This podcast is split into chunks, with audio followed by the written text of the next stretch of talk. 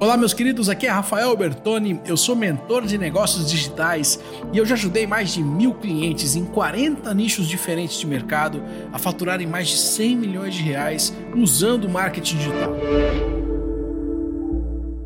E nesse podcast eu vou ajudar você a fazer também a sua travessia com tudo aquilo que eu aprendi.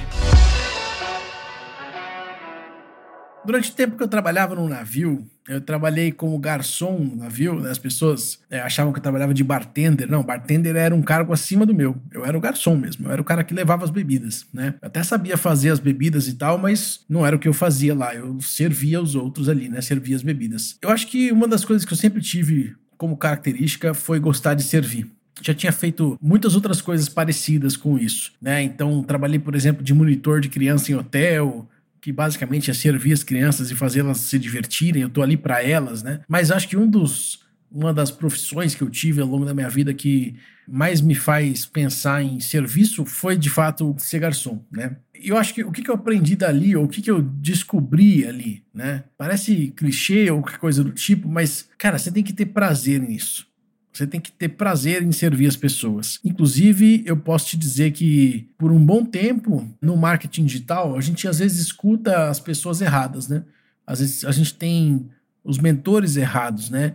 E alguns dos meus mentores diziam que eu não tinha que servir ninguém, ou que eu tinha que ser alguém inalcançável, sabe? Alguém que o público não tinha acesso, para que essas pessoas valorizassem o meu tempo, me valorizassem como uma autoridade, e de que basicamente eu tinha que ser meio arrogante. Né? Infelizmente, ou felizmente, seja como for que você queira ver isso, né? Por um tempo eu meio que assumi esse papel. Só que ele me fazia um mal, cara, que você não tem ideia, porque eu não sou assim. Entende? Eu sou o cara que, quando, sei lá, quando era moleque, eu passava na casa de todo mundo para pegar o dinheiro para fazer o churrasco na minha casa, porque o pessoal ficava com preguiça e eu falava, cara, se não for na casa de cada um, ele não vai sair o churrasco. Eu queria que saísse o churrasco, né? Então, tudo bem, eu abro mão, passo na casa de todo mundo, pego lá 10 reais de cada um, a gente fazia o churrasco em casa, aí o pessoal ia depois e era super legal, né? Então, eu sempre tive esse perfil.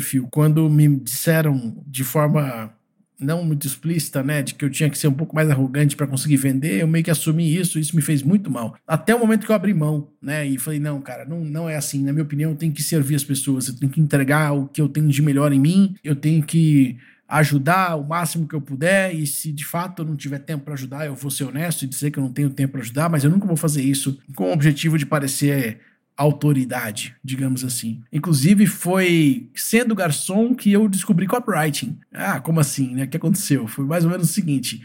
Quando eu estava lá, eu, eu, tinha um salário garantido de mil dólares. É, então, se eu vendesse ou não vendesse bebidas, o garçom lá num barco, ele vende bebidas. Ele é um vendedor de bebidas, né? Ele não é só o cara que vai lá e serve. Eu tinha que vender bebida, porque eu ganhava comissão, meu trabalho era remunerado pelas comissões de bebidas que eu vendia. Então, eu ganhava tipo 10% de tudo que eu vendia. Então, se eu vendesse 10 mil dólares de bebida, eu ganhava mil dólares de comissão. Mais ou menos isso. Só que como eu tinha mil dólares garantido, já é como se eu tivesse mil dólares garantido de comissão. Se eu vendesse até 10 mil dólares de bebida, eu não ganhava mais nada, só ganhava os mil dólares. Se eu vendesse o dobro, sei lá, 20, 30 mil dólares, aí sim eu ganhava mais 2, 3 mil dólares, né? E aí eu lembro que eu não conseguia vender nada perto do que os outros caras que estavam lá vendiam. Mas de, nem de longe, assim. Os caras ganhavam 3, 4 mil dólares de comissão. Eu falava, como é que pode? O que, que esse cara tá fazendo? E eu comecei a perceber que uma das técnicas que ele usava, né? Esse cara que era o primeiro lugar, eu lembro muito até hoje da cara dele, ele era filipino, né? E uma das técnicas que ele usava era o seguinte: existiam três tamanhos de bebida. E ele chegava nas pessoas e as pessoas falavam: Ah, eu queria pedir uma pina colada. Aí ele perguntava: Você quer a média ou a grande? Porque a pequena dava um dólar de comissão. A média dava 2,50 ou 3 dólares.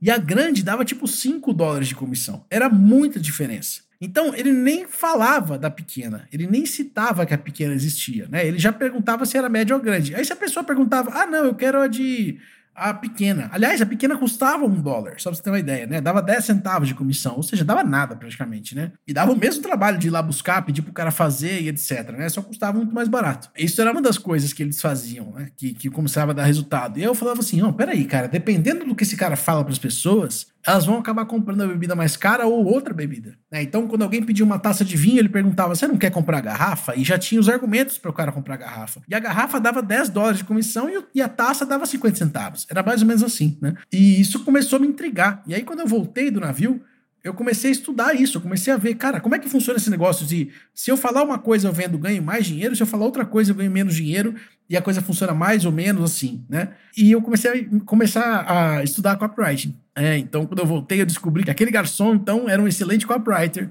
que entregava seu seu pitch na prática ali, né, na frente das pessoas era um script feito ali na hora, ao vivo, e que funcionava muito bem, né? E, enfim, acho que se eu fosse garçom hoje, meu amigo, acho que eu ia ganhar muita comissão, viu? E se de alguma maneira tudo isso que a gente falou aqui, ou que eu conversei com você hoje aqui, te impactou e você acredita que eu posso te ajudar, então continua comigo, porque essa é minha missão: é ajudar outras pessoas a conseguir a liberdade, conseguir esse tipo de resultado que eu tenho hoje para que você possa ter uma vida fantástica e possa ter sempre muito mais.